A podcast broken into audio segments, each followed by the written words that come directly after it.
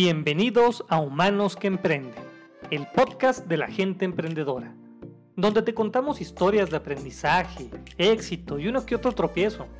Hablamos temas básicos de negocios y con ayuda de invitados expertos buscaremos darte tips e información de valor. Porque no todo se trata de trabajar hasta sacarte tus propias canas y tus ojeras. En este lugar te ofrecemos un momento de relax un respiro mientras tomas tu café. O lo que tú quieras tomar. Comenzamos.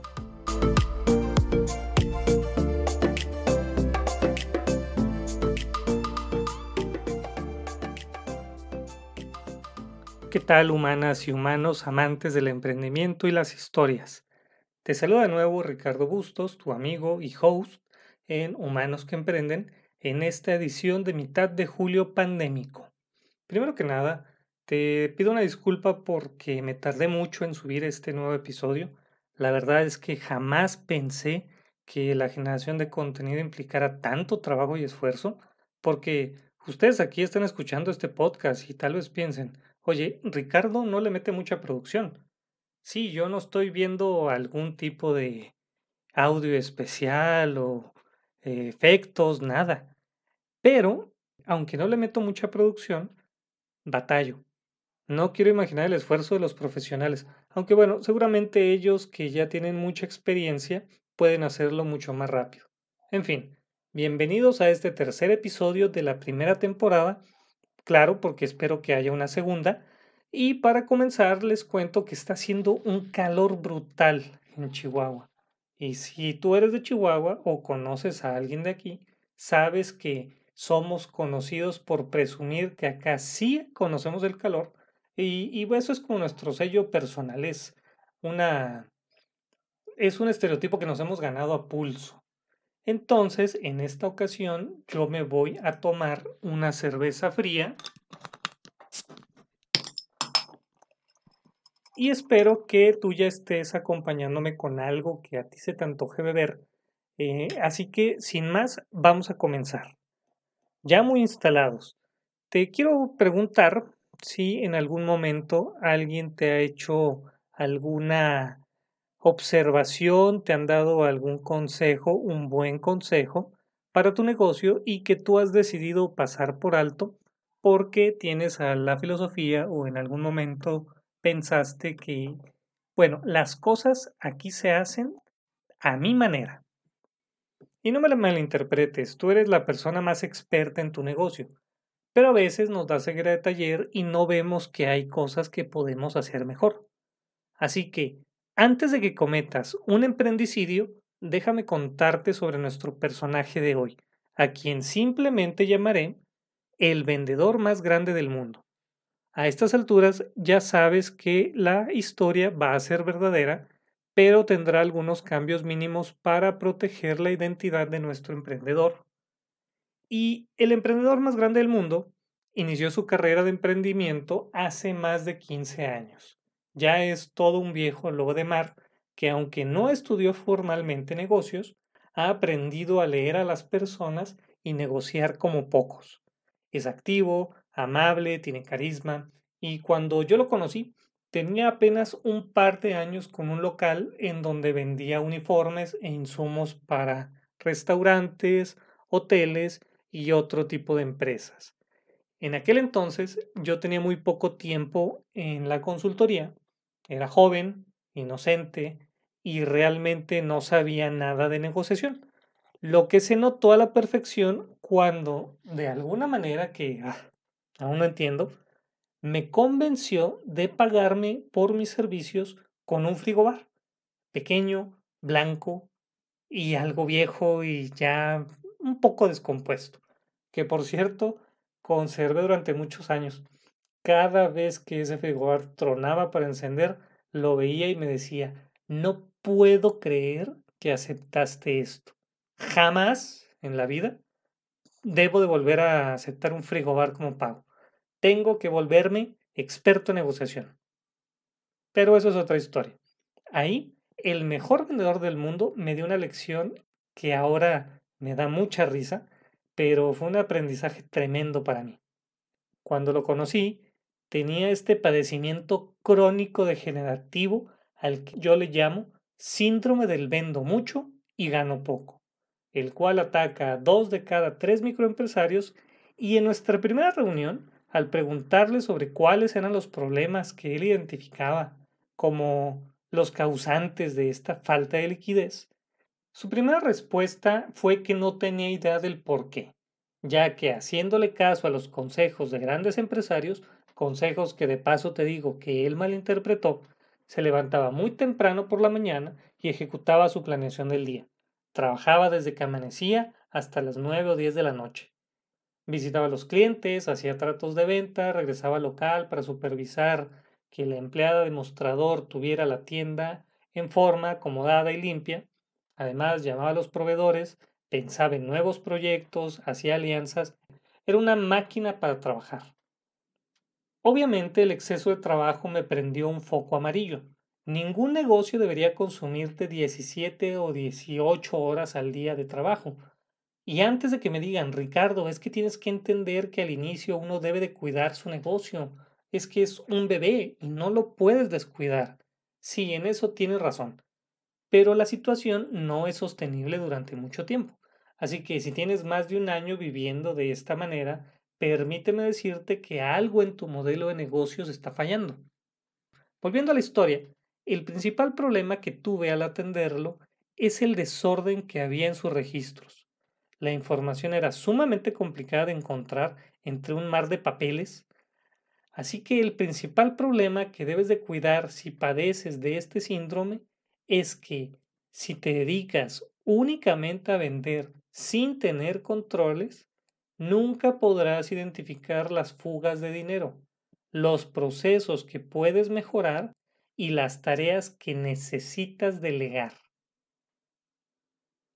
Luego de sacar información de entre las piedras, el diagnóstico inicial me indicó que el problema estaba en ventas o en costos. Y cuando dije esto pareció casi como una ofensa, porque me atreví a sugerir que no estaba vendiendo lo suficiente ya que acababa de firmar dos contratos grandes con un par de empresas y era impensable que el error estuviera ahí. Así que me pidió que analizara primero los procesos para detectar alguna ineficiencia o gastos ocultos.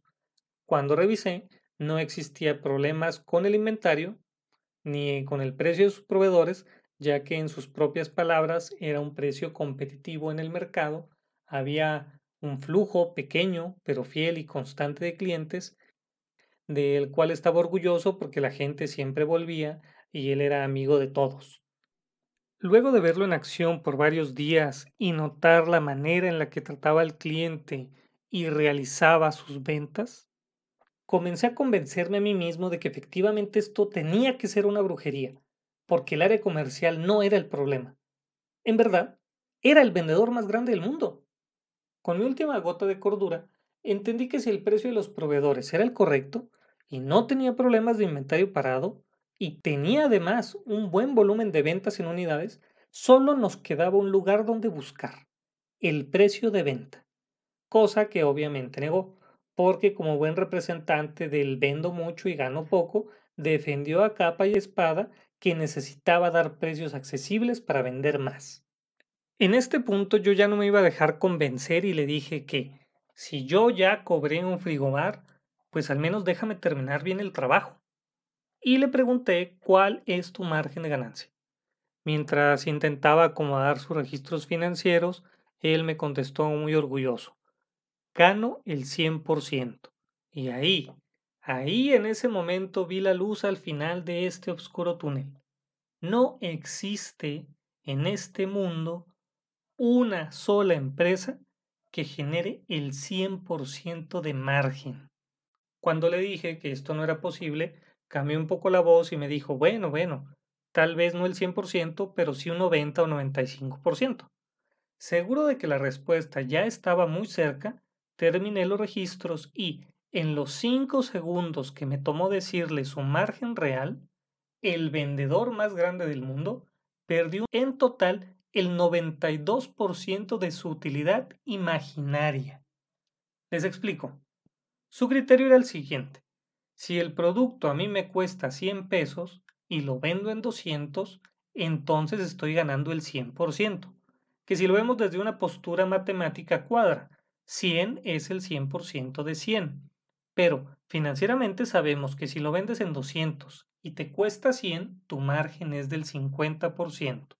Después de agregarle los costos fijos, su utilidad antes de impuestos era de tan solo 8%. Y como él no se tenía en la nómina y cobraba de las utilidades, mmm, bueno, ahí está el misterio resuelto. Ese negocio jamás iba a crecer. A partir de ahí, enfrentó uno de sus miedos empresariales más grandes y ajustó sus precios. Se dio cuenta que, aunque algunos malos clientes lo abandonaron, los que realmente valoraban su producto se quedaron. Ya con sus tremendas habilidades de negociación y su trato al cliente, pronto pudo abrir una segunda sucursal y el día de hoy tiene tres en operaciones.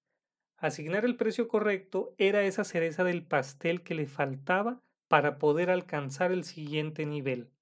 Lo único que nunca se le pudo quitar fue lo workaholic. Pero bueno, eso ya no es mi área de expertise. De esta historia que te acabo de contar me gustaría concluir. Primeramente, deja de romantizar el estar ocupado. Debes entender que si tu negocio consume todo tu tiempo es porque no has logrado sistematizar las actividades, delegar responsabilidades o como en este caso, tienes un error en tus números. 2. Si tienes el síndrome del vendo mucho y gano poco, haz un alto y revisa con ciencia tu volumen de ventas, tu precio y tus costos. Tal vez encuentres que tu esfuerzo debería estar dándote mejores frutos. 3.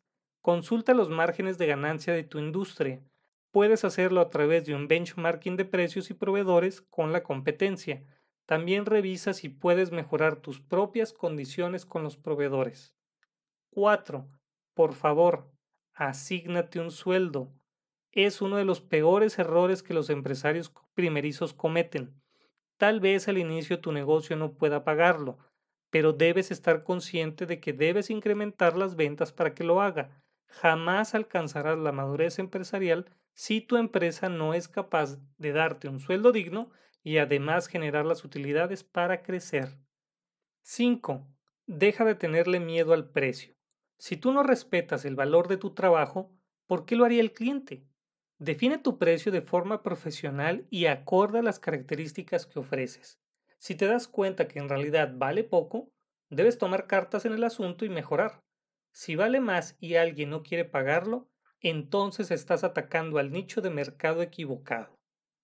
Con esto concluyo por el día de hoy y espero que este contenido te haya aportado algo de valor. Puedes contactarme al correo contacto arroba hqe.mx o también puedes dejarme un comentario o audio por Instagram o Facebook donde prometo que comenzaré a ser más activo. En la descripción del episodio te dejaré los links y espero que el siguiente episodio esté listo dentro de dos semanas. Así trataré de seguir de forma quincenal. Entonces me despido, cuídate mucho, emprende y nos escuchamos después. Hasta luego.